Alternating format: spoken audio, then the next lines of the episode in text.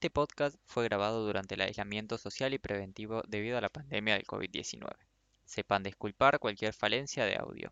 Hola a todos, bienvenidos de vuelta a Cero Podcast. Yo soy Tobías y estoy con Camila.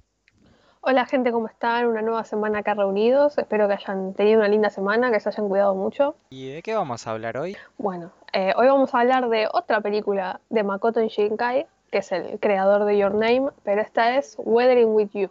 Sí, eh, en japonés es Tenki no Ko.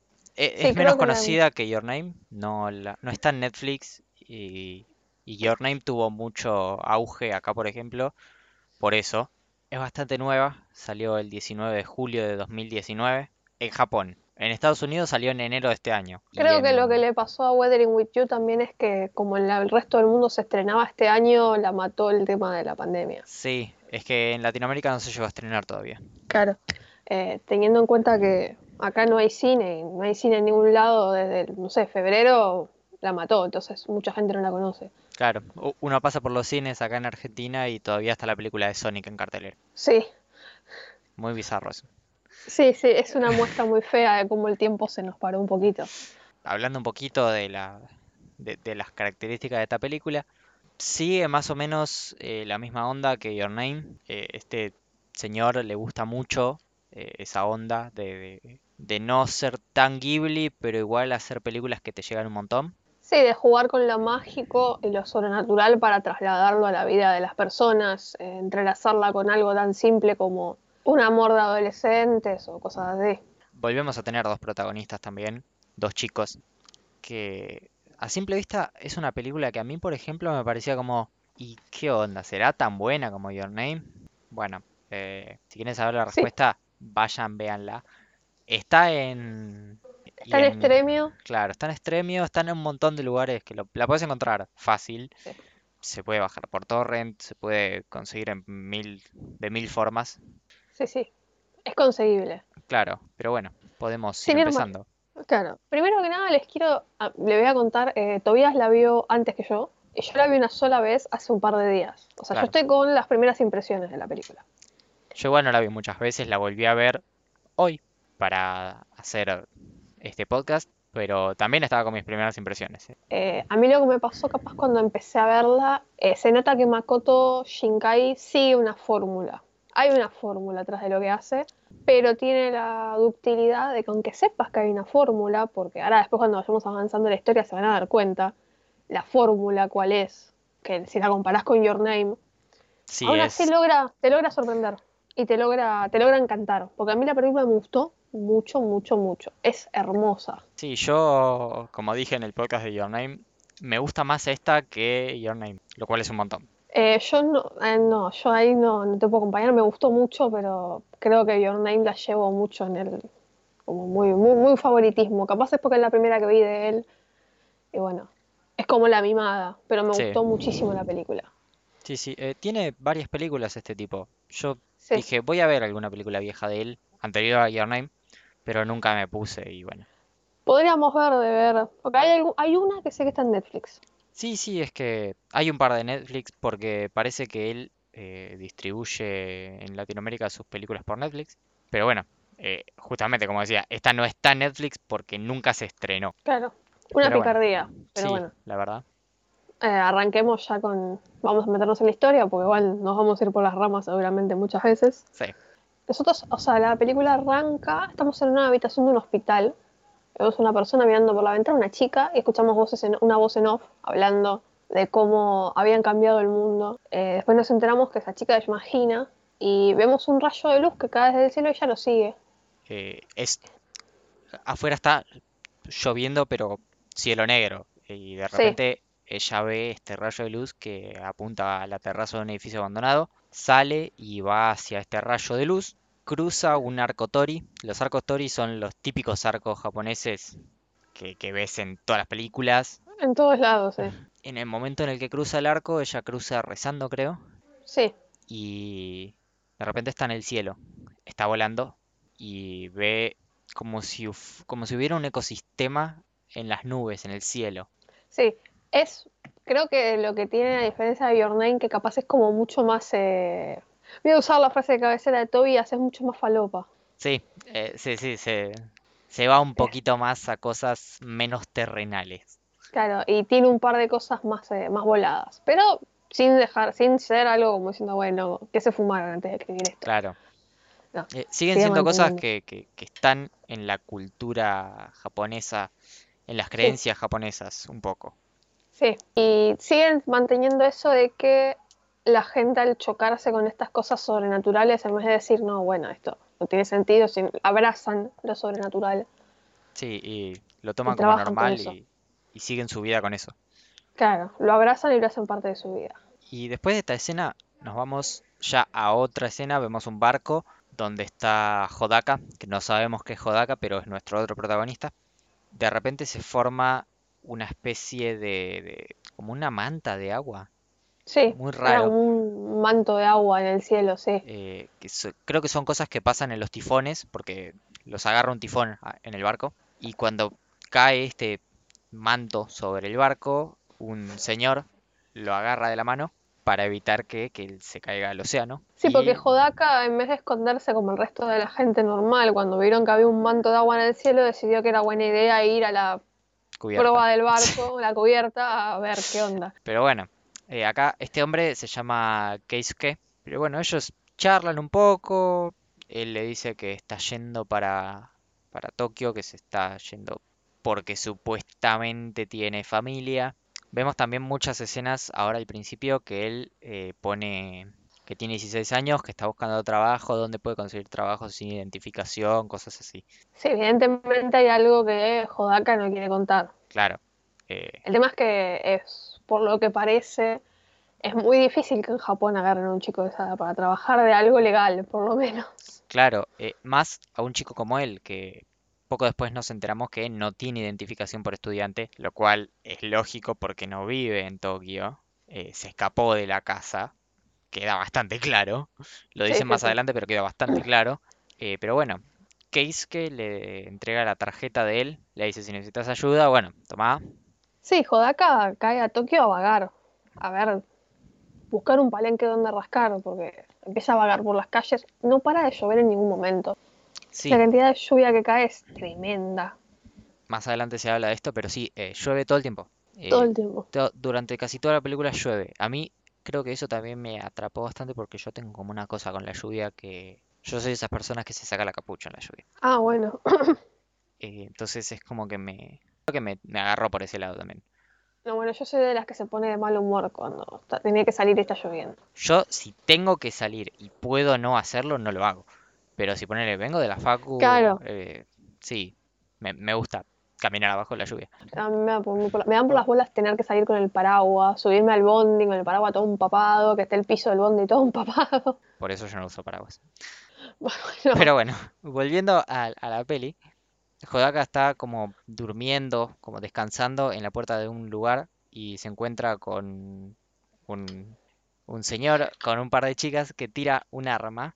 Tobias tiene en- una opinión muy fuerte sobre el señor ese. Sí, yo estoy convencido de que es un proxeneta, chicos. Es, Eh, eh, O sea, es- es, es claro que es, pero no lo dicen nunca, entonces vos lo dejás a tu imaginación. te lo dan a entender.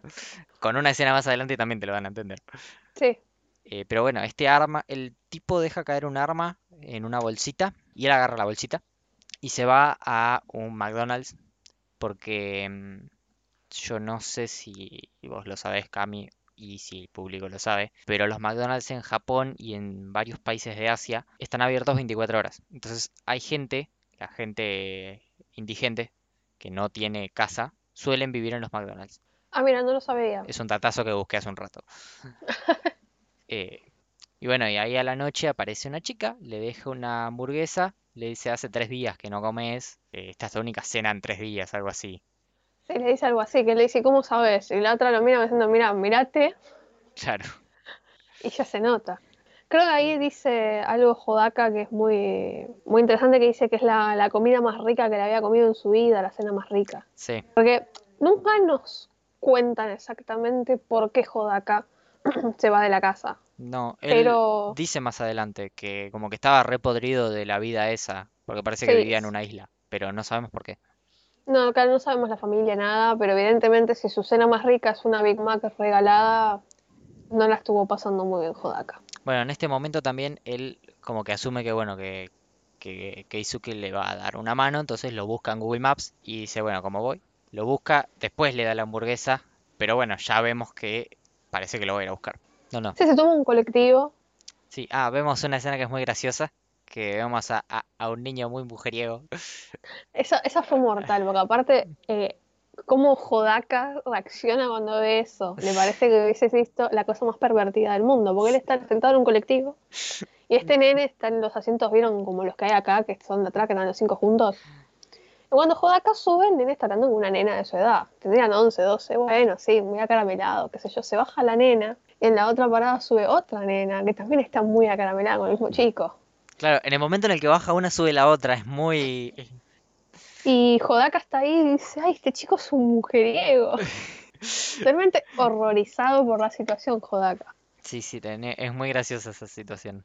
Entonces, bueno, Hodaka llega, encuentra el lugar de trabajo de Keisuke. Se ve que él esperaba algo más grande. Sí, porque aparte el tiene una pinta de tener, de no ser un super empresario, pero tener algo más. algo. Y llega y es un, no sé, un cartucho, una casita Sí, sí. Aparte de esas casas Japón. que son que metidas para abajo. Sí. Eh, y bueno, llega, entra, porque toca la puerta, no, no la atiende nadie, entonces se mete. Y encuentra una chica durmiendo, que la chica se despierta, eh, Natsumi, se llama la chica. Ah, vos sos fulano de tal, sí, me dijo que Izuke que ibas a venir. Creo que acá todos, todos, pero creo que no hay persona que haya visto esta película y no haya asumido que esta piba era la amante de Keisuke. Es que encima él lo asume también, él lo dice. Sí, sí. Y ella le, cuando ella le, le dice qué es, le contesta, es lo que tú piensas. Y mira, flaca, si estás durmiendo en el departamento del flaco, Con poca ropa, claro, y en las edades que tienen, es Claro, lógico. Porque Natsumi, o sea, Keisuke era un hombre de unos 35 o 40. Sí, no, no debe llegar a Natsu- 40, tiene una nena claro. chiquita, debe tener 30 y pico. Claro. Y Natsumi tiene 25, ponele, vamos a poner Claro. un número. Y vos decís, y bueno, qué sé yo. Aparte de él, cuando la encuentra ya está durmiendo en un sillón y está en un shortcito y una remerita bastante pequeñita. Que de hecho le, le mira las, las tetas. No sé qué tienen los personajes de Makoto con las tetas, pero bueno. Es verdad. Y es como, Igual, bueno, un poco, tiene un poco su explicación porque son adolescentes. Pero, sí, aparte, bueno, pero es muy... es muy... pues, y es, todos asumimos que es la, la amante de Keisuke, entonces decimos, bueno, listo, ya está. Trabajan juntos y hacen otras cosas juntos también. Pero bueno, eh, ellos trabajan acá en una revista de leyendas urbanas y acá eh, como que hacen un... Bueno, ¿tenés trabajo? No. ¿Querés trabajar? Sí, listo, Sí. quédate a vivir acá. Entonces, bueno, ahí, ahí él ya tiene donde quedarse, donde comer. un trabajo para hacer algo. Vemos Claro. que el pibe es, dentro de todo es diligente. Lo Sí. mandan a atender teléfono, lo mandan a hacer esto, lo otro. Después adoptan un gato que se llama Ame, que Ame en japonés es lluvia. Eso me mató. Es un Sí, re Ame. datazo, pero Es un redatazo, sí, sí. Aparte era re pequeñito cuando lo encuentra. Abajo de la lluvia, por supuesto, Claro. para llover un segundo. Y sí, aparte es la- como que Hodaka lo mira como diciendo, ah, mira, otro despeluchado en la lluvia, que yo, me lo voy a llevar. Pero sí, bueno, después de que lo toma, Keisuke los manda a Natsumi y a Hodaka a hablar sobre una... a hablar con una psíquica sobre algo que, que tiene que ver con el clima. Y esta señora, Les habla de. Primero que nada, ellos van porque todo el mundo empieza a decir: A ver, supuestamente hace como dos meses que no para de llover. sí, eh, más adelante lo dicen, que hace dos meses que llueve continuamente. O sea, si bien acá en Buenos Aires hemos tenido momentos en los que tenés 15 días de lluvia, la cantidad de lluvia que está cayendo en ese momento en Tokio, donde están ellos, es impresionante. Porque acá capaz tenés un par de días de esos en el medio que son húmedos pero no te llueve. Ahí no para de llover un segundo. Y van a hablar porque la gente empieza a hablar de cosas, como diciendo, no, sí, esto debe ser, como acá cuando eh, hablan de los souvenirs de Santa Teresita que se ponen de color por el clima, bueno, hay que buscar una explicación, la gente le busca explicación a cosas que no entiende. Sí. Esta psíquica le habla de algo que son las chicas sol y las chicas lluvia. Sí, eh, habla también un par de cosas de los dioses zorro, de un dragón, pero bueno, lo más importante es esto, el tema de las chicas sol y las chicas lluvia, y de que cuando el clima está desbalanceado, nacen muchas más de lo normal. A mí me da mucha gracia porque eh, la psíquica empieza a hablar de las chicas sol y la chica lluvia, como cuando lees el horóscopo, viste, que dice, no, sí, porque la chica sol es tal cosa, la chica lluvia es tal cosa. Y Natsumi está escuchándola diciendo, ay, por Dios, sí, me siento tan identificada, yo soy una de ellas. Entonces puedo ser una. Claro. Y Hodaka está ahí grabando con un celular, con cara como diciendo, che, esto qué, qué sentido tiene, ¿no? Sí, se queda como, ¿qué boludez que está diciendo, señora? Pero bueno, son leyendas urbanas. Vuelven a la oficina, vemos una especie de montaje donde Hodaka labura y un poquito más adelante nos encontramos en una situación en la que está como en un- una callecita y está Gina con este señor proxeneta. Sí, el que, el que todavía dice, sí, el proxeneta, el rubio que vimos al principio. Sí, Y eh, vemos que está con otro chabón también. sí que calculo que debe ser amigo. Claro, y están con esta nena, porque Gina es una nena que puede tener. Después enteramos la edad, pero uno la ve y dice, oh, sí, tendrá la edad de joda, que la están arrastrando a un lugar que. No, lo- la están tratando de arrastrar a un lugar de dudosa reputación, que no, Sí. no estamos muy seguros de que sea un lugar para una nena. Pero. Sí, no, no, evidentemente no es un lugar al que una nena deba ir, no sé si es un lugar al que nadie debería ir. La verdad. Eh, aparte es como rara la situación, porque. Sí, le dicen, ah, bueno, va a ser una sola vez, dale, qué sé yo. Claro, van a dar mucho Mm. dinero. Mm, Jodaka ve esto y se mete. Sí, Agarra y le agarra el brazo y se lo lleva corriendo. sí, eh, los tipos los corren y los alcanzan. Y el, el rubio, este, el que yo digo que es un proxeneta, eh, el jefe, El se señor encima, proxeneta. se- el señor proxeneta, se le tira encima a Hodaka y le mete un par de piñas y le empieza a decir que no, que habían hecho un trato, que qué sé yo. Y él saca ¿De qué la se pistola. metía? Sí, es como, ah, pendejo metido, ¿qué te pasa? Y él saca la pistola, le apunta y dispara al aire. Sí, porque Jodaka, esa pistola que encontró esa vez, que la tiró este mismo chabón, eh, nunca la deja, o sea, la tiene hasta este momento todo el tiempo con él. Sí, Creo que después dice que es como, siente que es como un amuleto de buena suerte. sí, y él, creo que cuando la mira por primera vez en el McDonald's dice, debe ser de juguete. Pero no era de juguete, Y vos decís, man, seguro. seguro, no te das cuenta el peso.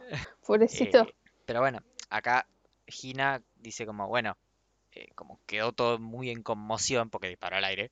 Lo levanta y le dice, dale, vení, vámonos. Y se lo lleva a eh, el edificio este donde ella voló hacia el cielo esa vez. Sé dónde está el arco Tori. donde, bueno, ellos hablan un poco, ella le dice esto que decía Camila, el amuleto de la suerte. Aparte primero Gina le dice, escúchame, ¿qué carajo te pasa? ¿Por qué tenés un arma Sí. encima? Porque la realidad es que nosotros lo vemos a Jodaka y es un chico normal. Claro, sí, sí, no tiene sea, pinta de delincuente. De, claro, de los que andan con poner el señor, o pro- señor proxeneta. Claro, Es como un pibe normal, dice, ¿qué te pasa? Aparte, ¿cómo vas a...? Ella creo que le dice, lo podrías haber matado. Porque Jodaka tira y no está viendo dónde está tirando. Sí, sí, él corre la pistola y dispara al aire, pero tranquilamente le podría haber volado a la oreja al chabón. Claro, Y ahí él revolea el arma, y el arma queda ahí, pero ella vuelve y como que se compadece un poquito de él. Sí, Le porque pregunta, bueno. creo que le pregunta si es un fugitivo. sí, sí, le pregunta qué hace, por qué tiene un arma. Le dice, bueno, gracias por... Porque lo podrían haber matado también a él. Claro. O sea, eso podría haber terminado de muchas maneras. Y ven acá, Gina lo lleva al arco Tori y le muestra el poder que tiene ella, que reza y el cielo se despeja. Eh, Sí. Sale el sol de repente, no en todos lados, sino como en su alrededor, sale el sol. Sí, Y ahí tiene se, un rango de acción. sí, y ahí ella se presenta, le dice su nombre y le dice que está por cumplir 18 años. Creo que ahí después ya se separan y no, no vemos qué pasa entre ellos dos. O sea, sí quedan en contacto, pero Sí, queda creo como que flashado por lo que ella pudo hacer. sí, Eh, después vemos, por ejemplo, que hay ciertos avistamientos de cosas. Unos nenes, por ejemplo, un nene está mirando por la ventana del departamento donde vive y ve peces hechos de agua. sí, En, en el borde de la ventana que hay agua acumulada, se armaban peces.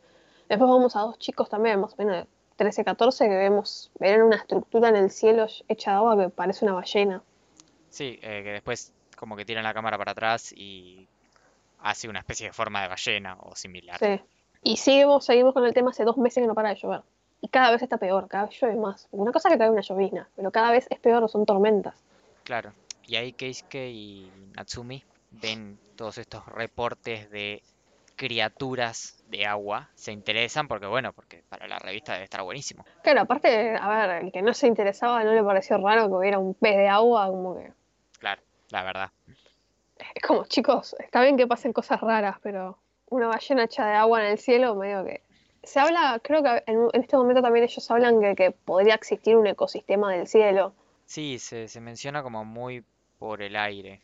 Después Sí. se entra en más profundidad. porque de algún lado tienen que venir estos animales. Claro, porque son, es como si fuera un mundo, literalmente. Aparte se desintegran, Sí, se desintegran al tacto, es verdad. los tocas y se desarman, porque bueno, es agua, pero el hecho de verlos se mueven, no es que, ah, bueno, veo un pez de agua porque tiene forma, se mueven. Sí, eh, después de acá avanza y vemos una conversación de Keisuke con la suegra. Eh, nos enteramos que no directamente, pero bueno, eh, la mujer de Keisuke no está.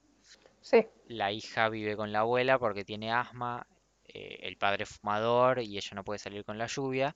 Bastante soreta la abuela, a mi opinión, pero sí, bueno, es co- aparte es como, en serio están discutiendo la tenencia de una menor de edad porque el padre fuma. claro, es como Problemas del primer mundo, totalmente. O sea, qué sé yo. e- Es es, como, eso solamente te puede preocupar en Japón. es algo sumamente fácil de solucionar, tipo el flaco no fuma con la Adentro la casa. enfrente y está todo Claro. piola. Claro. Sí, sí, la señora es como. Yo cuando lo estaba viendo dije, en serio, para, para, en serio. O sea, esa es la razón por la que no puede ver a su hija porque fuma. Sí, la verdad, no, no, me- medio extraño. Y también vemos a Hodaka, que va a visitar a Hina. Natsumi lo, lo jode un poco con que, ah, que tiene una cita, no sé qué cosa, y él se pone medio nervioso. Sí, cuando llega a la puerta, cuando toca y espera que la abran, se queda tipo para. Estoy viniendo a la casa de una chica. Sí, Hodaka es muy, es muy, es muy inocentón, Hodaka. sí, la verdad que sí, es verdad. Eh, Bastante inocentón. to- durante toda la película es. Y bueno, Hodaka entra, más tarde llega Nagi, que es el niño mujeriego. Que es el hermanito menor Sí. de, de Hina. eh, Que nos enteramos que ellos dos viven solos.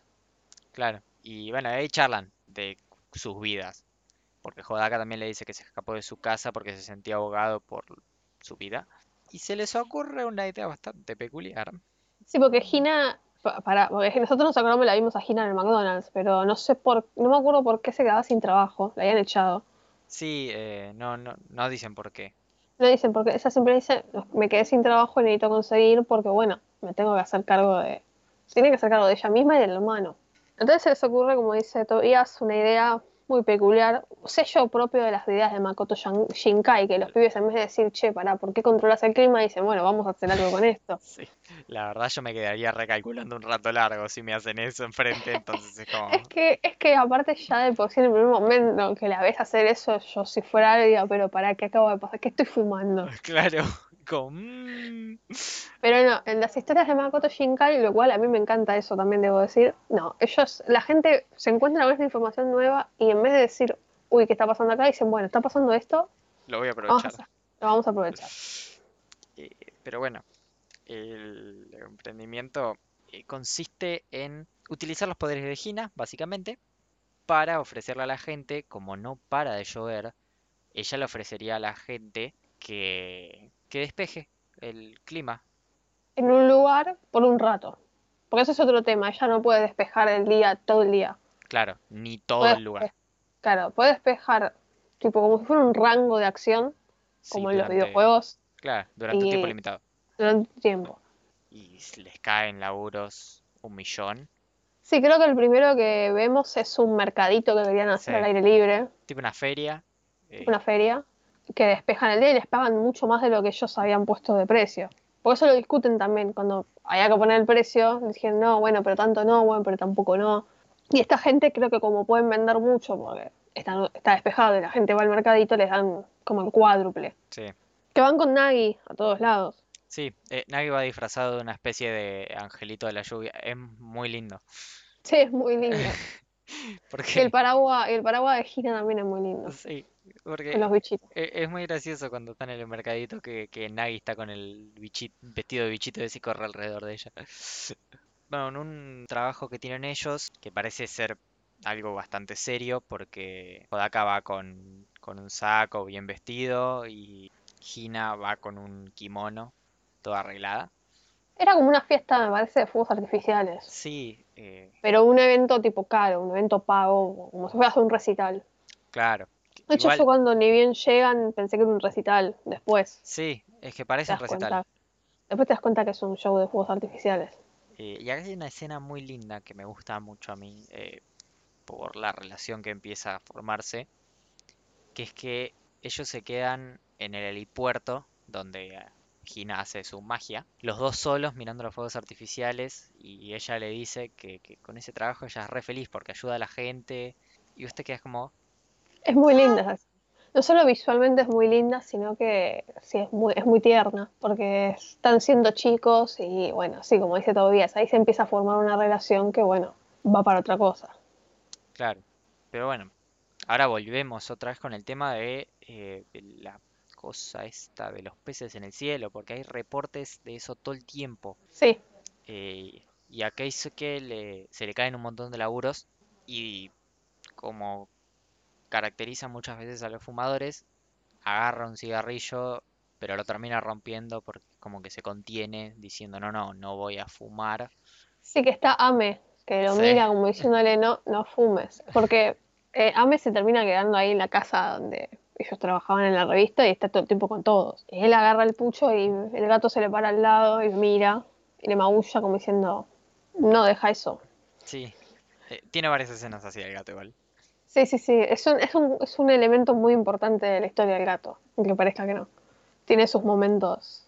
Pero sí, eh, ahí bueno, Keisuke va con Natsumi, que lo estaba esperando en el auto, y hablan un poco de, de- del otro trabajo de Hodaka. Sí, Pero que Keisuke no sabía nada. sí, eh, él no sabía nada, y ella le dice que nada, que no joda, que en total no tiene tanto laburo, Claro, si total se están muriendo de aburrimiento. Y aparte le paga una miseria. Sí, cuando le pregunta cuánto le paga, le pagaba dos mangos, no sé cuánto eran yenes, pero eran dos mil, mangos. tres mil yenes. Si haces la cuenta, un dólar está a 100 yenes, creo, así que No, no le pagaba nada, es un explorador, creo que Natsumi le dice, eso es sí. explotación. Dice, no, bueno, pero tiene casa y comida. Bueno, sí, pero el pibe necesita otras cosas. Si tiene casa y comida, la empresa le paga el teléfono. Sí, le dice eso. Eh, porque Natsumi está, está yendo a entrevistas de trabajo. Sí, eh, no consigue Eh, laburo por porque- ningún lado. Claro, pero está yendo a entrevistas de trabajo precisamente por lo que dice Tobías. Los laburos a ellos, ya de por sí una revista independiente, de leyendas urbanas, no creo que sea. Sí, no sé cuánto puede funcionar antes de que haga catapum. Claro, entonces bueno, ella sale a buscar un par de laburos porque es una piba joven y debe querer hacer otra cosa. Y no le está yendo muy bien. Y en un trabajo que consiguen Hodaka y Hina, porque volvemos con ellos, van a la casa de una señora, una viejita muy linda, Sí, es divina, señora. que les habla de, de que los muertos no pueden venir durante el Obón con lluvia, Sí, porque lo bueno es un, se ve que es un festival, un festejo que tienen allá, que es como que creen que los muertos vienen, parecido al Día de Muertos de México, una cosa así, Sí, es algo así. Para que capaz uno está más familiarizado con eso, porque bueno, Coco no tiene tantos años la película donde hablan de eso. claro, Entonces, es una cosa así. Y como dice Tobías, la señora le dice, si llueve, no pueden venir. tenemos un cameo muy lindo, Ah, a- aparte, no sé, si, no sé si te pasó, yo lo vi y fue como, "Ah, ¿es él? ¡Ay, sí, es él! que bueno, viene el nieto de la señora, que en realidad no es, pero sí es. Físicamente está aquí, de Your Name. Está, está aquí, para mí está aquí. Ya de grande, ¿no? Pero Sí, un poco más grande, está aquí. Que también se sienta a charlar con los chicos, hablan de, bueno, de que están trabajando, y creo que Taki le dice, está muy bueno el trabajo que hacen. Sí, eh, también le dice que, porque Hodaka dice que la semana, la siguiente semana creo, va a ser el cumpleaños de Hina y él le dice, bueno, tenés que comprarle algún regalo. Y le dice, ¿qué le puedo comprar? No sé, pero fíjate, busca algo. Porque todos se habían dado cuenta de lo que le pasaba a Hodaka con Hina, menos Sí, Hodaka, creo. y Hina. Y Hina. Eh, bueno, acá es cuando realmente sabemos que, que la madre de Hina falleció hace un año exactamente desde ese día. Y la abuela de Taki habla yo le digo la viejita tierna, Viejita tierna. eh, habla de que en los cielos hay un mundo que es más extenso que el del mar. Sí, con vida, con todo, un ecosistema, como habíamos dicho antes. Y a la vez, Natsumi y Keisuke van con un viejito en un templo que les dice que esta situación climática, digamos, es normal, que ocurre, que él dice que, que todos dicen que, ay, que es, Pero ya el- pasó en otras ocasiones. claro, que, que es la primera vez que se reporta algo así, pero que hace 800 años pasó de, pasó también, Que siendo honesto, señor anciano dice, ah, no, sí, ya pasó, bueno, sí, pero hace 800 años no estaba nadie vivo para acordarse. claro. Entonces por eso a la gente le resulta raro. Pero él dice, no, sí, es algo que se repite como una especie de ciclo, Claro. Eh, eh, pasa. y les habla también de la doncella del clima, que Natsumi relaciona con la chica sol. Sí, porque creo que le cuenta más o menos algo, un par de cosas, y es muy parecido a lo que le había dicho la chiquita sobre la chica sol. Claro, Pasa que, bueno, supongo que el señor lo cuenta desde una historia mucho más desde una leyenda claro, y la otra señora lo cuenta como algo más esotérico. metafísico. Y menciona ciertas cosas que caracteriza a la doncella del clima, de que esta situación climática es como responsabilidad de la, de la doncella del clima para ser reparada y que le espera un final trágico.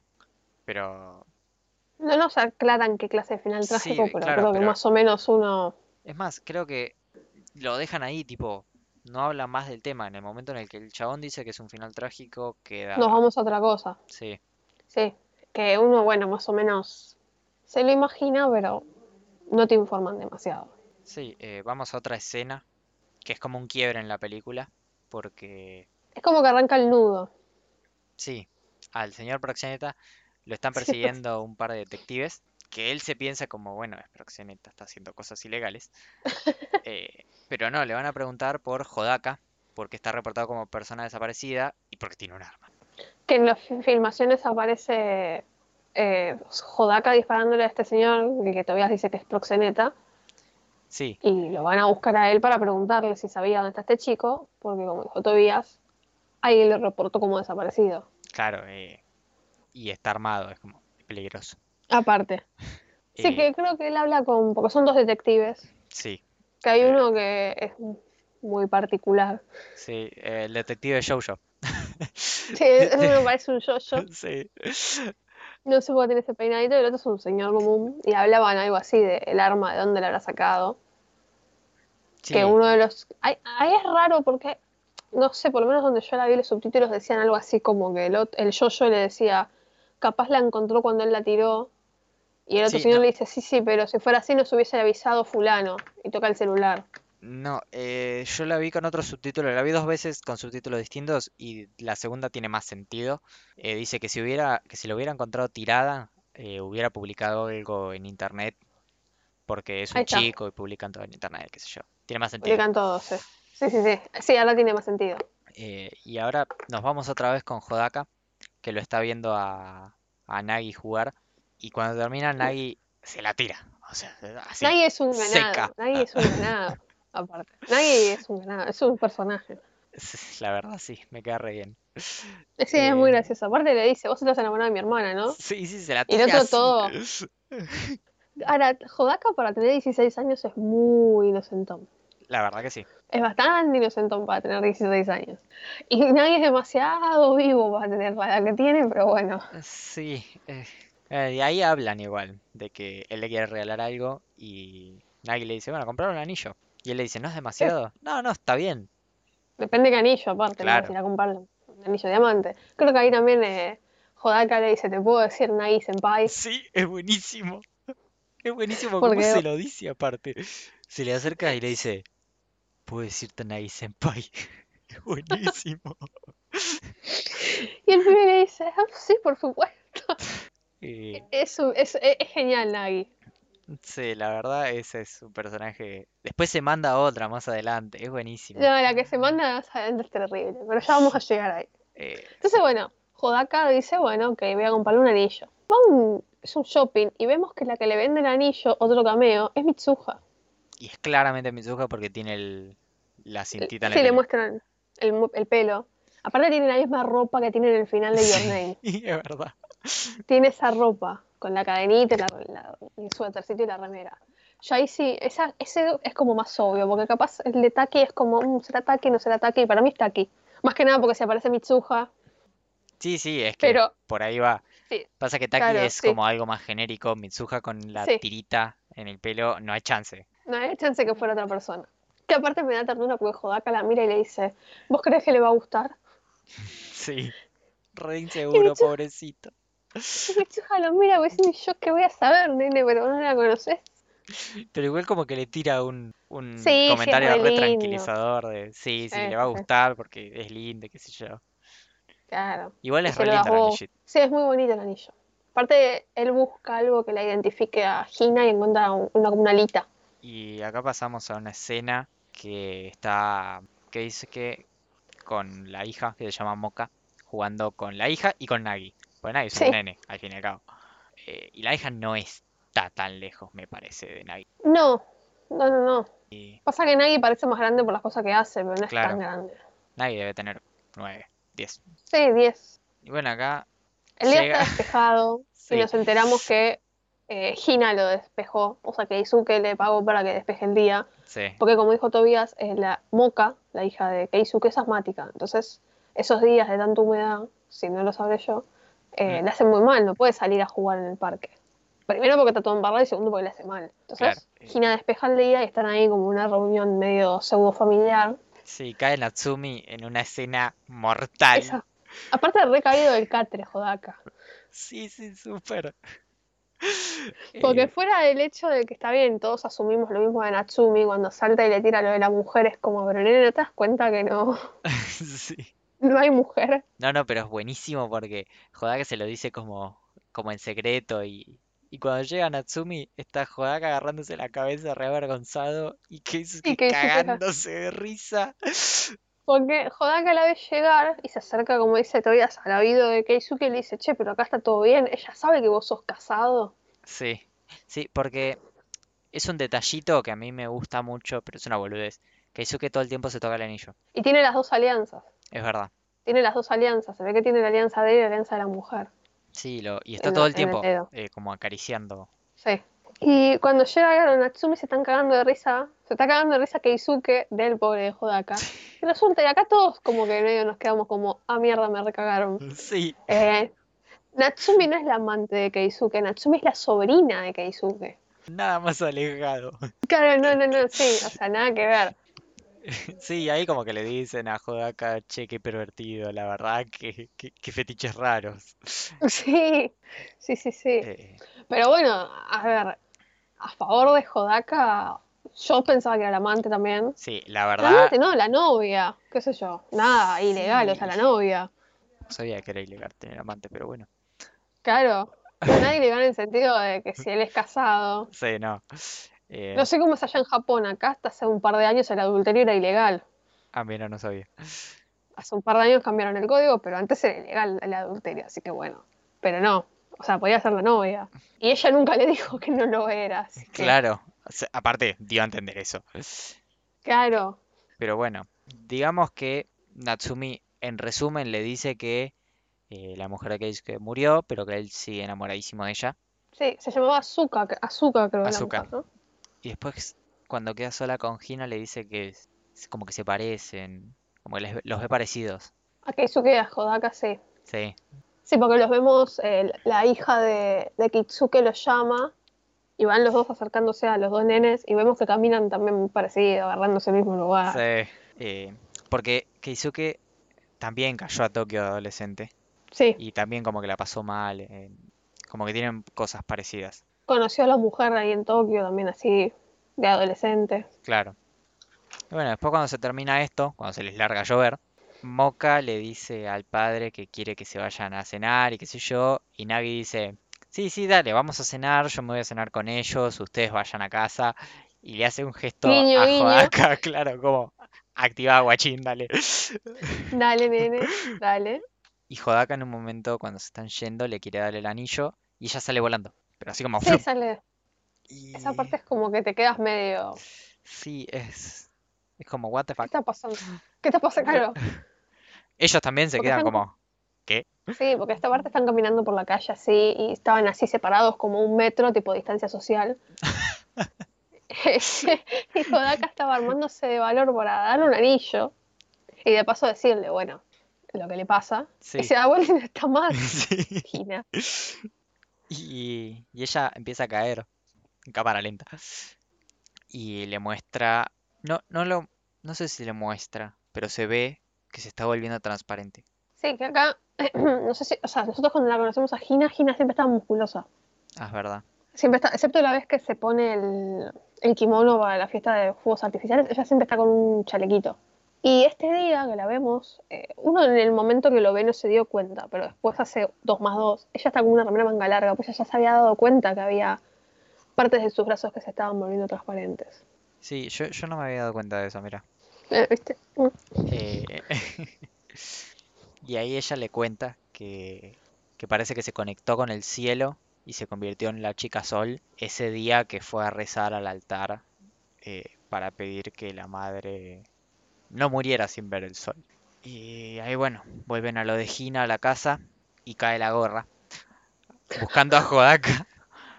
Encima, ella lo encierra a Jodaka en un baño, no sé dónde, Sí, y ella atiende y aparecen los detectives, el Yoyo y el otro señor, Sí. diciendo, sí, estamos buscando a este chico. Ella dice, no lo conozco. Y dice, no, sí, pero vos estás acá. Creo que le muestran, le muestran el video, yo estoy flasheando. No, le muestran una foto del chabón y le dicen, no, porque segura, porque lo vimos, mu- se lo vio mucho por acá y estábamos preguntando, qué sé yo. Ella dice, no, bueno, no, no, no, la verdad que no lo vi. Y ahí es cuando se dan cuenta los detectives, dice, a ver, vos vivís sola con tu hermano y ustedes no, no tendrían que estar viviendo solos. Porque si bien Gina dijo que cumple 18, pero cumple 18 ahora, Claro, teóricamente. Sigue siendo teóricamente. menor. Sigue siendo menor. Y no, no sé cómo hace, sinceramente, como que esa parte se me borró, cómo hace que se vayan. Logra Sí. que se vayan. Sí, Creo que le dicen, bueno, fíjate lo que haces porque si no vamos a tener que venir con servicios sociales. No, ella dice que se ve que como que les dio vueltas, pero le dice a Hodaka que ma- le dice, mañana van a venir con el servicio social. Claro. Y cuando sale, o sea, salen a la calle y estaba el auto de Keisuke que había traído a Nagi, Sí, porque Nagi se había ido con él, bueno, Hodaka se sube. Y Keisuke le dice que fueron a la oficina de él y lo están acusando de secuestro, si el Sí. no aparece. Porque Eh. Hodaka no deja de ser un menor de edad que se escapó de la casa. y él había pedido la custodia de la hija justo en todo este quilombo, entonces le dice que, que no vuelva, como que lo despide y le da Sí, algo le da de plata. guita, tipo a modo de indemnización. Sí. Y ahí Hodaka dice, bueno, listo, vuelve a lo de Gina, vamos, nos escapamos. Nos vamos a la mierda, así ya. Sí, porque Gina lo que dice, el tema con- de Gina es que si van a servicios sociales, a ella y a, Ni- y a Nagi los van a separar. Claro, Porque ella es más grande, supuestamente tiene 18 años, o sea que no va a durar en el sistema. Pero Nagi tiene 10. Y él no- y, y Hodaka está totalmente negado en volver a la casa. Sí, entonces le dice, bueno, nos escapamos los tres, me voy con ustedes. Porque, porque creo que eh, Keisuke le dice, ya fue, dejate de romper las bolas, volver a tu casa. Sí, Y creo que Gina también le dice, volver a tu casa, nosotros nos vamos a arreglar. Y él está totalmente negado, él dice, no, no, no, no, estamos los tres y nos vamos los tres a la mierda. sí, y Nagi se pone re contento. Sí, a nadie le encanta. La otra lo mira como diciendo, vos estás loco. Eh, Nagi lo adora a Hodaka. Sí, aparte Nagi es, son, son muy parecidos en ese sentido. Son Eh. dos capicaces. Sí, mal. Eh, pero bueno, ellos se escapan y ven que de repente nieva, hace un frío de la puta madre y en realidad es verano o primavera. No debería ser, es agosto. O sea, agosto en Sí, es Japón verano, es, creo que es primavera. verano. O sea, no debería ser ese clima. Y vemos que, y aparte ellos están en la calle y vemos que van rebotando en distintos hoteles que en ningún lugar los quieren aceptar porque no tienen identificación. Claro, no tienen identificación, ni hay un tutor mayor. Entonces, Claro, a ver, se ve que allá son mucho más estrictos. Acá no sé, yo nunca me escapé de mi casa. Pero acá, acá qué sé yo, capaz encontrás un hotel que te acepte, aunque capaz ni te piden el documento con el aspecto. Pero allá parece que sí, aparte nadie es muy chico. claro, O sea, Gina y él pueden hacer pasar que tienen 18. sí, hasta ahí. Y hasta ahí, pero nadie es un nene. bastante aspecto de, de niños. Sí, son, o sea, tienen más aspecto de niños que o sea, hablando, del- comparando lo- los diseños de personaje, tienen más aspecto de niños que Taki, por ejemplo, Sí, en Your Name. Porque vos lo ves a Taki y no parece tan chico. es verdad. Y tiene la misma edad que, que Hodaka. Y Mizuka tampoco. Claro, entonces estos a propósito seguramente. El diseño de personajes te hace verlos bastante más chicos. Pero bueno, terminan durmiendo en la calle porque no consiguen ningún hotel. eh, y Hodaka se queda como, como recalculando con lo que le dijo Hina de que se conectó con el cielo. Y acá Sí, porque es como- volvemos. Como raro. Y aparte él, él se empieza a dar cuenta que capaz el clima está así por cómo está Gina. como que empieza a hacer alguna conexión. Eh, bueno, volvemos ahora a Keisuke, que Natsume lo encuentra borracho y a ver, y después de fumarse una, ¿cómo se dice? Un atado entero, Eso, un un atado atado. entero de cigarrillos. cigarrillos. Lo que pedo, sí, que tiene olor a viejo. es- ese tipo de, de comportamientos muy del siglo pasado, le dice una cosa así. Sí. Y ahí hablan de lo de, parece que para que el clima vuelva a la normalidad hay que, hay que dar un sacrificio y parece que el el sacrificio sacrificio es la chica Sol. Claro, porque el sacrificio es la chica Sol. Claro, que ya se dieron cuenta, ellos también, que evidentemente Gina. Y Claro. que Izuka en su estado de ebriedad le dice, bueno, si todos vamos a ¿qué es lo que estar bien, uno Claro. por todos, Uh, Que en realidad, o sea, a ver, siendo racionales, no está equivocado, que Izuke, pues ya lo mira como diciendo, pero vos qué estás diciendo. Eh, no estamos hablando de una cualquiera, estamos hablando de, de Gina, que la conoces, que Claro. ya sabes lo que le pasa a Hodaka. eh, es como que Keisuke dice, bueno, ya fue, si tiene que pasar, que pase. O sea, yo, yo estoy bien con eso. Claro, o sea, a ver, es entendible la posición de Keisuke, pero bueno, tiene razón en parte. Y claro, es una posición lógica, pero es una mierda tener que llegar a eso. En eso vemos que los chicos siguen en la calle, los para la policía preguntándoles eh, si son estudiantes universitarios o algo, porque era de noche. Y se ve que uno de los policías lo reconoce a Hodaka y empieza a llamar a refuerzos. Sí, Y ahí dijo, que es como, es necesario refuerzos, parecen los de acá, son dos para un pibe de... es claro, todo bien que le dicen que puede estar armado, todo lo que quiera, pero es un pibe. O sea, si te apunta, un... le pegas un tiro en la rodilla y ya está. Claro, En el peor de los pibe- casos son dos. O sea, Claro, aparte es un pibe de 16 años, no es un pibe de 16 años como las películas yankees que son, tienen 16 años y son un placar. claro. Es un pibe de 16 años que no sé si pesa 50 kilos, es mucho. Es como, bueno, ¿Realmente es necesario que pidas refuerzos? sí, sí. Los policías de, de esta, de este Tokio parece que no son muy útiles igual. No, no, no. Eh, volvemos con el mismo tema de, con el de Fullmetal Alchemist. Sí, la verdad. No, no sé qué le pasa a los policías de las ciudades. Bueno, y ahí Hodaka le dice a Hina que, que corran, que se escapen, y él sale corriendo por otro lado. Lo interceptan y Hina se mete y entrelazando su mano con la de Taki, Aquí no.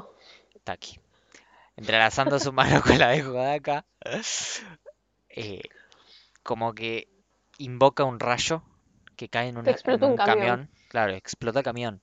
Y ellos Y escapan policías, y como los com- aparte como los policías son muy boludos, en vez de preocuparse uno por el pibe que están tratando de agarrar y otro porque acaba de explotar un camión, van los dos a ver el camión. Que es como, a ver, muchachos, Media pila. yo entiendo. Claro, yo entiendo que hay que ocuparse porque acaba de explotar un camión, pero es evidente que cayó un rayo. Claro. Se ve. Entonces, Luz, chicos. se vio. Ruido. Claro, entonces, si tanto querían detener al chico que tienen tirado en el piso, se podrían haber repartido las tareas, pero no. Pero aparte era un minuto más porque el pibe ya estaba en el piso. Era empujar a la piba, meterle Sí. las esposas y ahora sí correr al lado del camión. Claro, aparte el camión explotó y ya está. Claro, ya está. No se va a mover del lugar el camión. Y ahí bueno, ellos se escapan y llegan a un hotel que, es- que sí los recibe. Carísimo, pero sí los recibe. Sí. Y ahí joden, comen, se bañan. Creo que cantan karaoke. Se juegan al karaoke. Están como siendo chicos. Porque estos son tres, tre- tres no- o sea, capaz Nagi no tanto. Pero Hodaka y Hina, por ese afán de tener que andar buscando laburo para subsistir, se olvidan de ser chicos por Claro. momentos. No los vemos mucho, o sea, capaz en momentos muy puntuales ser chicos. Sí, no, no, eh, solo acá. Y que Hodaka dice que como que ya está, que no quiero más, no quiero menos. como quedémonos así. Sí, lo único que necesitas es que estén los tres juntos. Sí, que después se arreglan, pero que, que estén los tres juntos. Y cuando se van a dormir, se acuestan los tres en la cama, Nagi está durmiendo y Hina y Hodaka están despiertos. Él le da el anillo y ella le habla sobre que, que si le gustara que saliera el sol. Y él responde que sí, obviamente. Obviamente. Pero Aparte ella, responde así sin pensar. Tipo, Sí. sí, obviamente quiero que salga el sol. Sea, estoy podrido, este claro, especie de tifón constante en el que viven. eh, pero ella ya tiene como asumido que es el sacrificio. Sí, porque aparte ella se abre la bata de baño Sí, y tiene y todo el cuerpo transparente. sí, y esa parte es muy desesperante porque Jodaka le dice, no, no, no, no, no, vos no, Sí. no sos el sacrificio. Y ella dice, sí, o sea, como diciéndole, ya está, o sea, Claro, voy a desaparecer. Otra vez, de nuevo, lo que decíamos también en Your Name, como me gusta que Makoto Shinkai no tenga ningún problema en poner al protagonista masculino lloran. llorando desconsoladamente, porque aparte desconsoladamente llora. Sí, Cuando ella, medio, cuando ella sale la bata de baño, ella estaba desnuda bajo la bata de baño. claro. Y ella en un momento como para joderlo le dice, ¿qué estás mirando? Y esa parte, porque creo que en una, en una escena anterior había pasado algo parecido, que ella Sí. estaba con no sé qué ropa, y ella le dice, ¿qué estás mirando? Y le dice, no, no estoy mirando nada. Y esta vez, cuando ella le pregunta, ¿qué estás mirando? Jodaka le dice, te estoy mirando a vos. Y llora más fuerte todavía Sí. por Jodaka. Eh, y ahí sí, se abrazan igual y lloran los dos, Sí, pero se ve que Hina acepta ser el sacrificio. sí, ya Jodaka- Hina tenía totalmente aceptado su destino. Sí, Hodaka tiene un sueño con la vez que cuando estaba en su pueblo persiguió una luz y se decidió a encontrarla. Vemos que Hina está en el cielo, que se le cae el anillo y como que se funde con ese ecosistema de las nubes. No, bueno, y que cuando se despiertan, Nagi dice que soñó que su hermana desaparecía Y efectivamente se despiertan y y no está. Hina no estaba.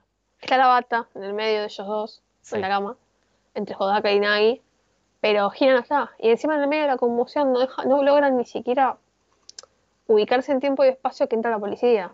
Sí, no, no pueden ni siquiera hablar entre ellos como para hacer un mínimo duelo juntos. Claro, o ver qué pasó. No, no, cae la policía, los encuentra y se los llevan. Y vemos que el clima está normalizado ahora. Si hay un calor terrible, hay un resol muy propio de agosto en Japón. Claro. Y cae el anillo de Hina enfrente de él, de Hodaka. Y ahí como que Hodaka cae en lo que pasó. Pero nadie le cree. O sea, No, aparte lo vemos que lo suben al patrullero. A Nagi se lo llevan a los servicios sociales y lo suben a un patrullero. Y él está desde el asiento de atrás explicándoles. Dice, no, porque yo tengo que buscar a Gina porque Gina se sacrificó. Claro, los dos policías están adelante dicen, bueno, este chico necesita ayuda psiquiátrica. sí. Y- sí. Ahí nos enteramos que en realidad Gina no tenía 18 años. Sí, que tenía 15. Tenía 15 Gina. Y ahí se pone peor, Jodaka. Claro, porque dice, yo era el mayor. Y es como, como que dice, yo era el más grande y, y le fallé. O sea, fallé en protegernos a los tres.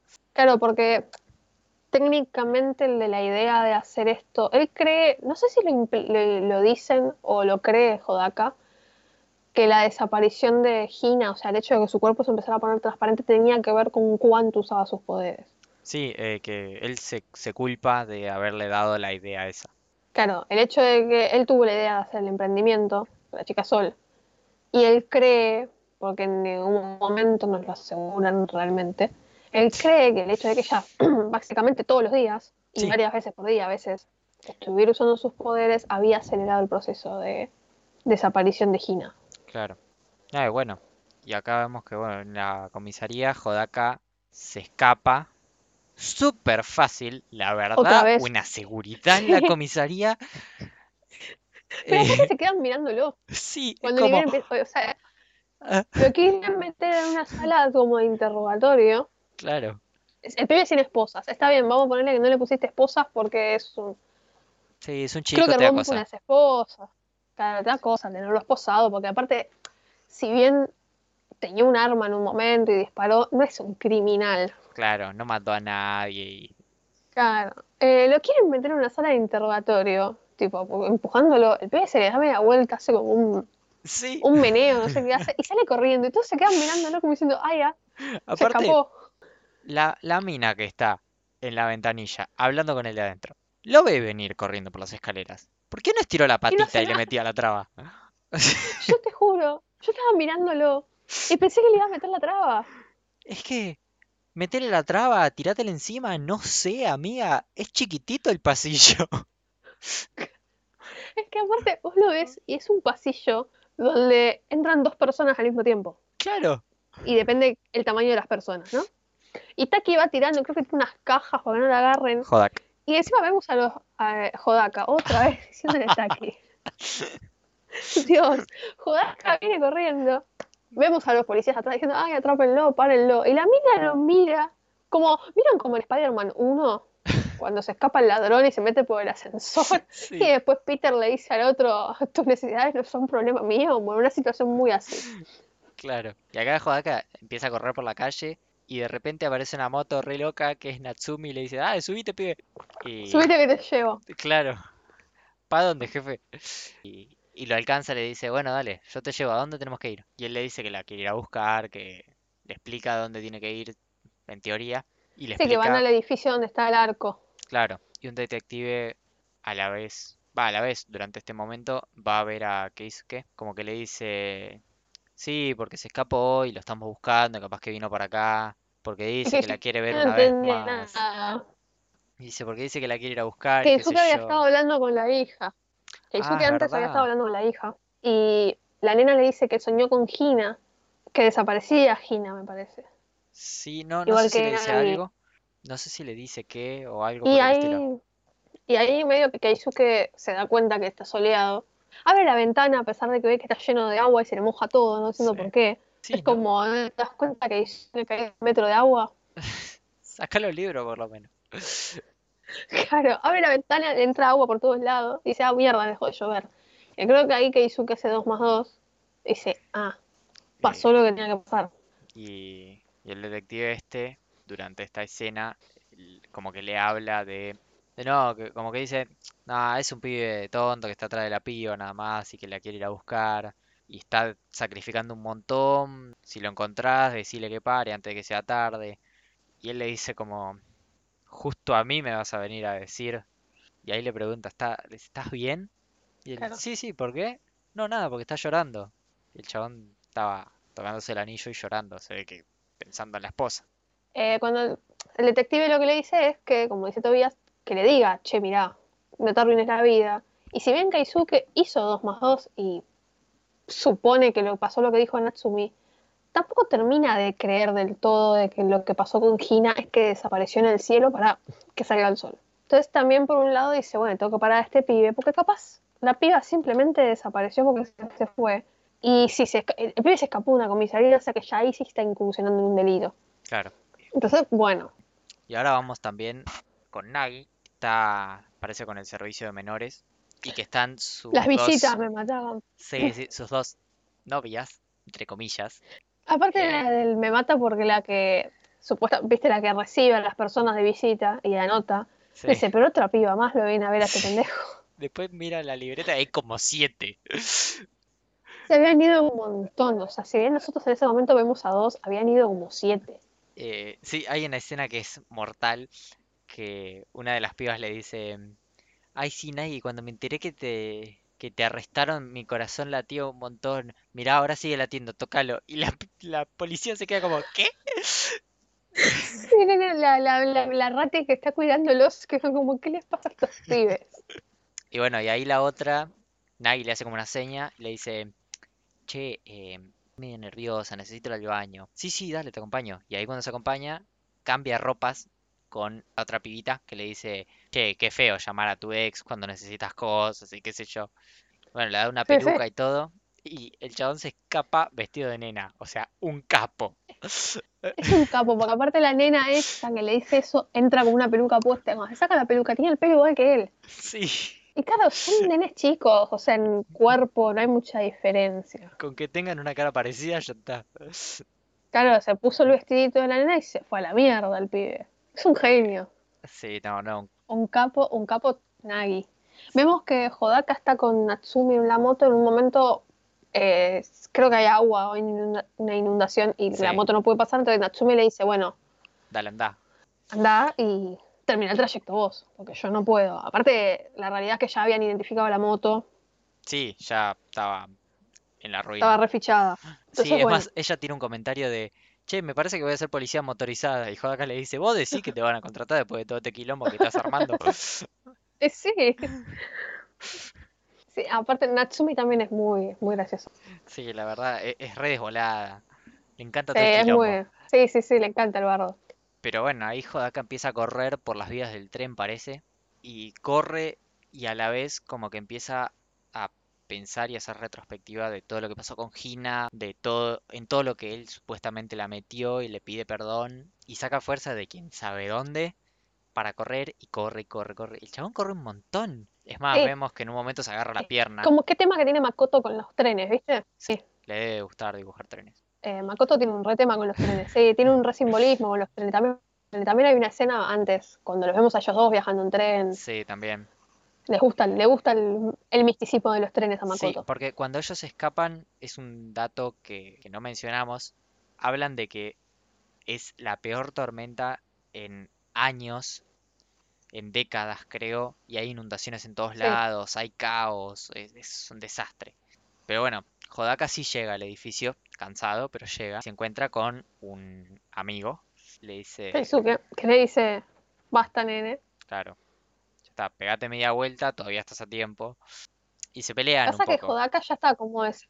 yo- Hodaka ya está como fuera de sí. Sí, sí, sí, está como, no, no, tengo que subir ahí, la tengo que ir a buscar, la puedo ya traer. que te-". Y le dice, hey, para, y le mete un cachetazo como para bajarlo. Sí, sí, alto bife le pone por el pibe. Pero igual sigue Hodaka, eh, Le mete una más fuerte que lo revolea. Y ahí Hodaka cae justo al lado de la pistola que él tiró y le apunta con la pistola. Y justo cae la cana ahí y dicen que no, que encontraron el auto del sospechoso y qué sé yo, y se meten. Así que Hodaka dispara al aire. Y ahí es cuando los encuentran. Porque el edificio es muy grande. Sí, Y, Eh. y siguen el ruido del tiro y caen todos. Que a mí me encanta, me encanta en el sentido irónico, ¿no? Porque son como seis policías y están apuntando todos a un pibito de 16 años. Sí, es que Keisuke se lo dice, dice, che, ¿no les parece demasiado? O sea, es un pibe, todo bien, pero es un pibe, cálmense. Es un pibe con un arma, es como dijo Tobias antes. De última, si se pone muy violento, le das un tiro en una pierna. Claro, o sea, tra- Eh, O sea, lo estaban loco. rodeando como si fuera, no sé, un secuestrador. Y el pibe en realidad, está bien, se les escapó de la comisaría, pero la realidad es que en la comisaría lo agarraron porque lo están buscando los padres. Es como un movimiento muy innecesario el que hacen por el pibe. Es como, che, loco, no hay, no hay crímenes acá. Bueno, igual en ese Está bien que es el primer mundo. Pero bueno, no, ahí Hodaka se pone re mal y empieza, entre llanto, le empieza, les empieza a decir que lo dejen en paz y que lo dejen subir, que él solo quiere ver a Hina una vez más. Y ahí como que Keisuke le pega por algún lado y dice, bueno, está bien, lo voy a ayudar. Y se le tira encima al Josh. Le dice, dale, Que- anda.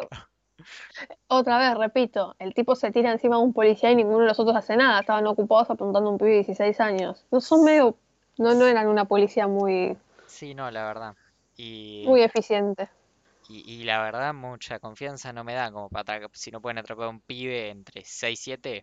No es que ninguno lo podía agarrar, porque los otros intentan agarrarlo y el pie se escapa de las manos. Es como, está bien, el pibe es flaquito, pero ninguno. Chicos, eh, pero igual el otro detective lo intercepta y llega el Nagi Senpai con una patada voladora cual Vegeta y en vestido de nena. en vestido de nena.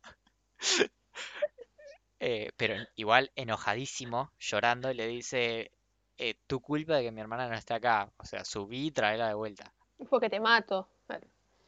Eh, Sí, sí, aparte lo vemos siempre a Nagi tan. Bueno, Nagi, es- Nagi es como re, es reganado, es mujeriego, es, ego, es como, ay, yo soy el mejor.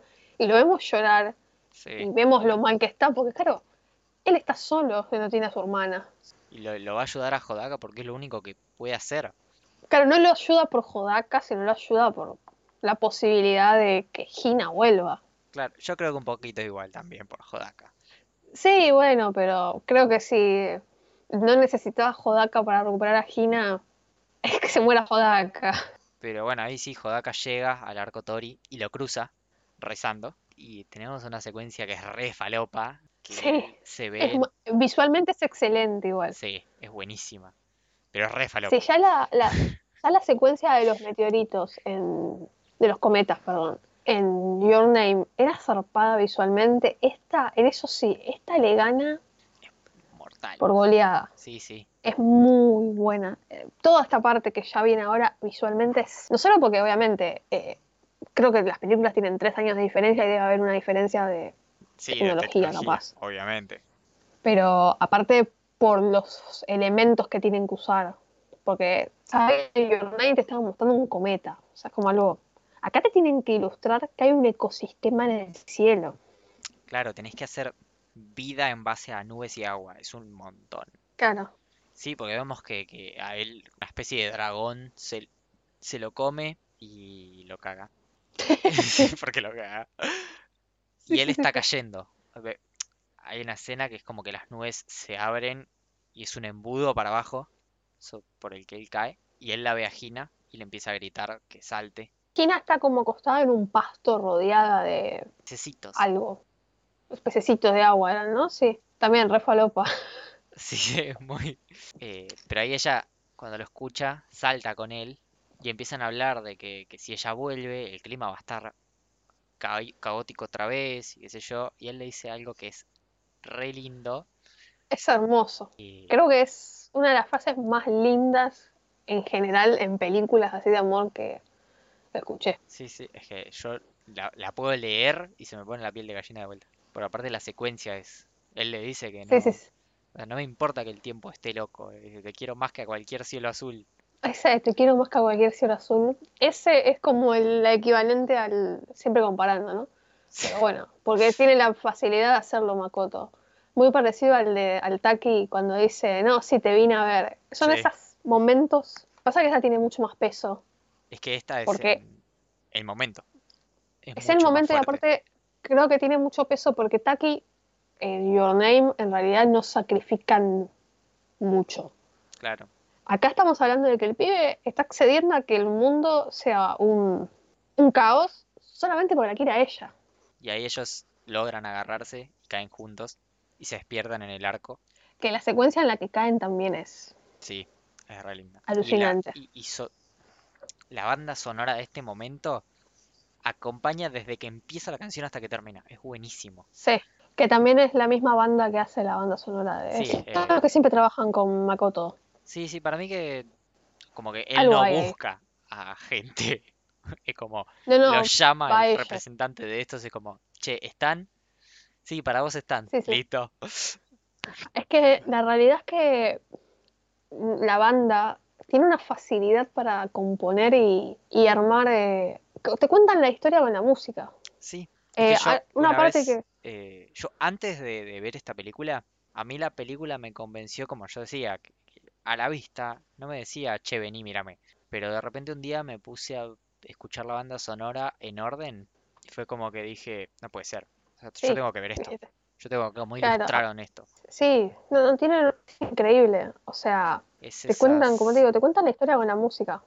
Y hay, a mí me, hay algo que también, hablando, viste, que hablábamos al principio de que repite la fórmula. Viste que hay un momento siempre como a los 20 minutos de película que hay como un opening. Sí. Porque hay un montaje con una canción y es como si fuera el opening de un anime.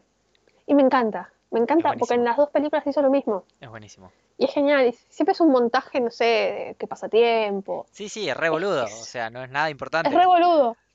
Pero es como un quiebre en un momento de la película que es, es, es- es magnífico. Sí, sí. Ah, bueno, y cuando termina esta secuencia, que ellos se, se despiertan abajo del arco, los, a Kate lo- se lo llevan arrestado. Y Porque le pegó una piña a uno de los ratis. claro, Le pegó unas, creo que al Jojo le dio unas buenas piñas. que se le tiró encima, una, dos, tres le habrá metido. Sí, sí. Eh, Y y el clima de repente se vuelve loco otra vez, como correspondía. Y hablan de que la lluvia nunca paró, que Tokio continuamente se fue hundiendo más y más bajo el agua. Y nos cuentan también qué pasó con Hodaka.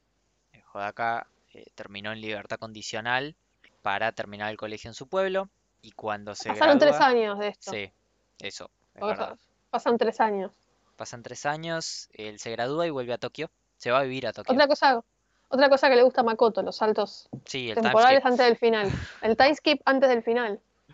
E- Ese, es que igual, yo lo entiendo, ¿eh? La elipsis para estas situaciones es Sí. genial. Es que aparte la elipsis, si está bien hecha, es magnífica. No me quejo para nada. Es lo que No, te dije, la fórmula la repite, pero la repite de una manera que es magnífico. Y mira que, No sentís en ningún momento que estás viendo Your Name 2. claro, mira que hay formas de, de hacer una elipsis bien, pero hay muchísimas formas de hacer una elipsis mal.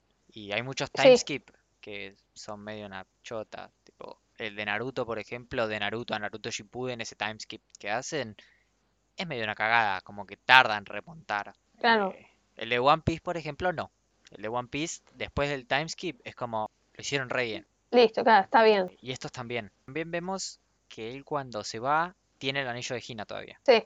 Nunca vemos a los padres de este chico. No, No, o sea, vemos que se gradúa del colegio, finalmente. Más tarde, porque pasaron tres años, teniendo en cuenta que tenía 16, se tendría que haber graduado antes. Vemos una situación medio graciosa, que se le acercan dos chicas. sí, que hay una está muy nerviosa, que se ve que le quiere preguntar algo y Jodaka se le van a declarar. Y en realidad la piba lo que le pregunta es, ¿es verdad que te busca la policía en Tokio? pero sí, Hodaka cuando llega a Koso, a Tokio, vemos también una escenita que dice, bueno, voy a tener que conseguir un laburo, qué sé yo, porque se mudó, claramente. Y lo va a visitar a Keisuke. Le dice algo recopado que a mí me, me hace la, como la, la idea de, che, eh, sos un tipazo, porque ya se la mandó Sí, que antes, es un tipazo. Keisuke, Keisuke es un tipazo. Aparte lo vemos a Keisuke que tiene su empresita Sí, como un poquito más grande. más grande, tiene un par más de empleados, vemos que tiene a Moka, vemos que tiene a Nai, Sí, todavía tiene el gato, Ame, tiene al gato, que está está ahí gordo, gordo, enorme. gordo, malcriado. Ahí- aparte lo tienen en el escritorio. Sí, No es que está en la casa el gato, está ahí en el escritorio mientras trabaja. sí, y vemos que también eh, vemos una foto de Nagi que creció y que se lleva re bien con Moka. Parece que lo adoptó. Sí, dan, dan- o sea, para mí sí. Igual la foto, eh, no sé si lo adoptó él, capaz que lo adoptó Natsumi. Sí, alguno de los foto, dos se está haciendo cargo de Nagi. claro, la foto es de ellos cuatro, o sea, de Keisuke, Natsumi, Moka y Nagi, ya más grandes, ¿no? Y Nagi. Y bueno, hijo de acá le dice como que está medio nervioso. Eh, él se sigue echando la culpa de que la Tokio esté como está. Y ahí Keisuke le dice, deja de, de echarte la culpa. Claro. No, no, Igual no el es clima, mundo, el mundo siempre estuvo loco, le dice. Y dice, aparte, ¿por qué no la fuiste a ver todavía? Y ahí se sube, el- es Claro. una escena genial. Se sube el gato y se le pone al lado de él y parece que los dos le dicen, dale, Anda a anda. verla. Claro, porque se ve que uno pensaría lo primero que vas a hacer es ir a buscarla. Pero no, para mí que es porque está medio, Nervioso. está nervioso. Sí. Está nervioso. No Es sabe más- con qué se va a encontrar. Eh, él antes también, antes de ir a verla, eh, encuentra que hace dos años tuvieron una solicitud de la chica Sol y la responde. Y va a visitar a la vieja copada, La abuela de Taki. eh, claro, que ahora eh, está viviendo en un departamentito porque el centro de la ciudad donde vivía ella ahora está bajo el agua. Y él le dice que como que le pide perdón, le- la vieja le dice que no, que en realidad eh, como que esto, Que las cosas volvieron, las cosas volvieron a lo que eran, porque antes, ella dice que antes Tokio estaba tapado por el mar. claro, como que todo evolucionó de, de manera que, que Tokio salió abajo del mar, pero en realidad esa parte, cuando le dice, cuando Tokio era llamado Edo, era solo una bahía. Claro. Entonces es como, como que en realidad eso, el mundo está volviendo a su forma original, digamos. Sí, más o menos lo que también le dice Keisuke cuando le dice que se deje culpar. Le dijo, siempre el mundo fue cíclico. Claro, ya, ya estaba todo re loco, o sea, no es tu culpa Claro. que esto sea un quilombo. Y ahí, bueno, sí, Hodaka la está yendo a buscar por el mismo caminito donde eh, sucedió esa situación que él no le pudo dar el anillo. La encuentra Hina, que está sola rezando. Supongo que... Yo acá Yo creo que un él toma ese como... camino como que va a la casa. Yo igual como que ese yo cuando la vi rezando me re asusté. Yo también, me quedé como... Dale, flaca. Uy, la puta madre. Eh, Dije, ay no, la puta madre, este pobre pibe esperó tres años, de la tiene adelante y ahora esta va a desaparecer, dije. Pero no, igual él le pega un grito y ella se da cuenta y como que ya ahí se juntan y la película te despide con ellos dos estando juntos y él diciéndole que, que no importa que el mundo esté todo re loco, que, es que ya van a ver, van a estar bien. Ellos van a estar bien, claro. Sí, eh, es- este final me gusta más, mucho más que el de Your Name. Porque es como más concreto. Sí, eh, yo tengo un problema con los grises en los finales. Es más concreto porque es. sí, están juntos. Porque si bien en Your Name se encuentran, la realidad es que ellos se tienen que reconocer. Sí, no, no se acuerdan en Your Name quién es el otro. No se acuerdan de ella, quién es el otro. Saben que se están buscando, pero no, no se acuerdan quién es el otro. Entonces tienen que construir, entre comillas, desde cero. Acá no, acá ellos saben perfectamente quién es el otro. Claro. Es como que se estuvieron esperando. Sí, es... No sé, no sé, me, me resulta un final mucho más lindo. Eh, Claro. Aparte, no sé si te pasó a vos cuando la viste. Y lo mismo que pasa otra vez con Your Name, que uno dice, bueno, esto puede terminar de cualquier manera. Y acá lo mismo. Acá él podría haber caído a Tokio y que Tokio se haya solucionado todo y que resulte que es porque ella se entregó de nuevo. Acá, cuando la vio ahí rezando, podría haber desaparecido delante de su cara.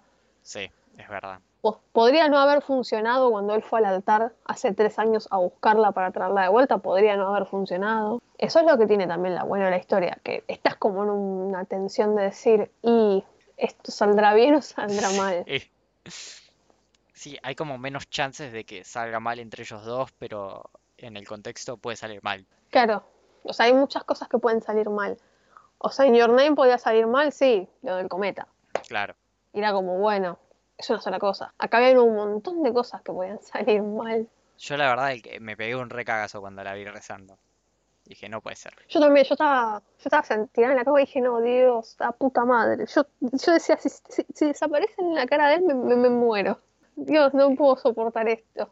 Pero sí, no, a mí me, como digo, a mí me gustó mucho más esta película que, que Your Name. Y es mucho decir, porque Your Name me encanta. No, la verdad que la película es muy buena. Lástima que con todo lo que pasó, pobre, le agarró justo, mira, es una película que habla de lo loco que está el mundo y justo le tocaba viajar por el mundo en un año que el mundo está loco. Porque, Igual Pobre, podría o sea, la llegar a realidad- Latinoamérica. Podría... sí, o sea, pod- podrían haberla estrenado en Netflix. O sea, Sí, porque sí, Your sea, Name yo originalmente se estrenó con el logi- con el sticker ese de Netflix que le ponen. Sí, porque nunca, nunca estuvo en el cine Your Name. No. ¿O sí? No, Acá. no. No, que yo acá sepa, no no. vino al cine. Eh, no me acuerdo. Creo que no. Eh, esta igual No. podría estar en el cine, ¿eh? Entonces, esta podría, eh, Your Name también podría haber estado, pero bueno, ponele que hace tres años, cuatro, bueno, ponele que no. Pero esta podría haber estrenado en el cine. De hecho, no sé si no se iba a estrenar en el cine. Probablemente. Probablemente no salió en Latinoamérica por eso. Claro, probablemente no salió porque la idea era estrenarla en cines y bueno, la nación del coronavirus atacó. Pero bueno. Pero bueno, la podemos ver en otros lugares. claro. Vamos Ojalá estén, ojalá la suban en, sí, ojalá la suban en Netflix porque el hecho de que esté en Netflix y que la gente la reproduzca lo que hace es darle el mensaje a Netflix de que es lo que queremos ver. Lo mismo que si salen en el cine. Yo creo que se dice muchas veces, pero se los digo yo ahora, aprovecho de decírselos. Cuando hay películas de anime en el cine, vayan a verlas si es algo que les interesa. Claro, por Porque más el hecho de que vaya sea Dragon Ball Z y digan, uy, es una boludez. eh, me Claro, no, encanta, no, pero no, boludez. vayan No, a no, verlas. Vayan porque el hecho de que la gente vaya lo que hace es a las personas que compran las cosas que se preguntan en el cine, decir, ah, bueno, la gente quiere venir a ver esto.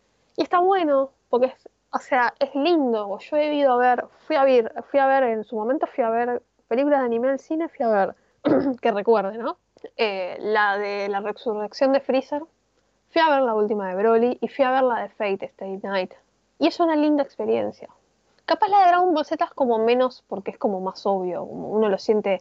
De hecho, la de Dragon Ball Z estaba en el Hoyts, mientras que la de Fate la daban solamente en el que era el Village y ahora se llama Cinépolis. Es un mensaje para las empresas que nosotros vayamos al cine a ver estas películas. Claro. Y como cuando te dicen que vayas a ver películas independientes. Es mismo Exacto. efecto.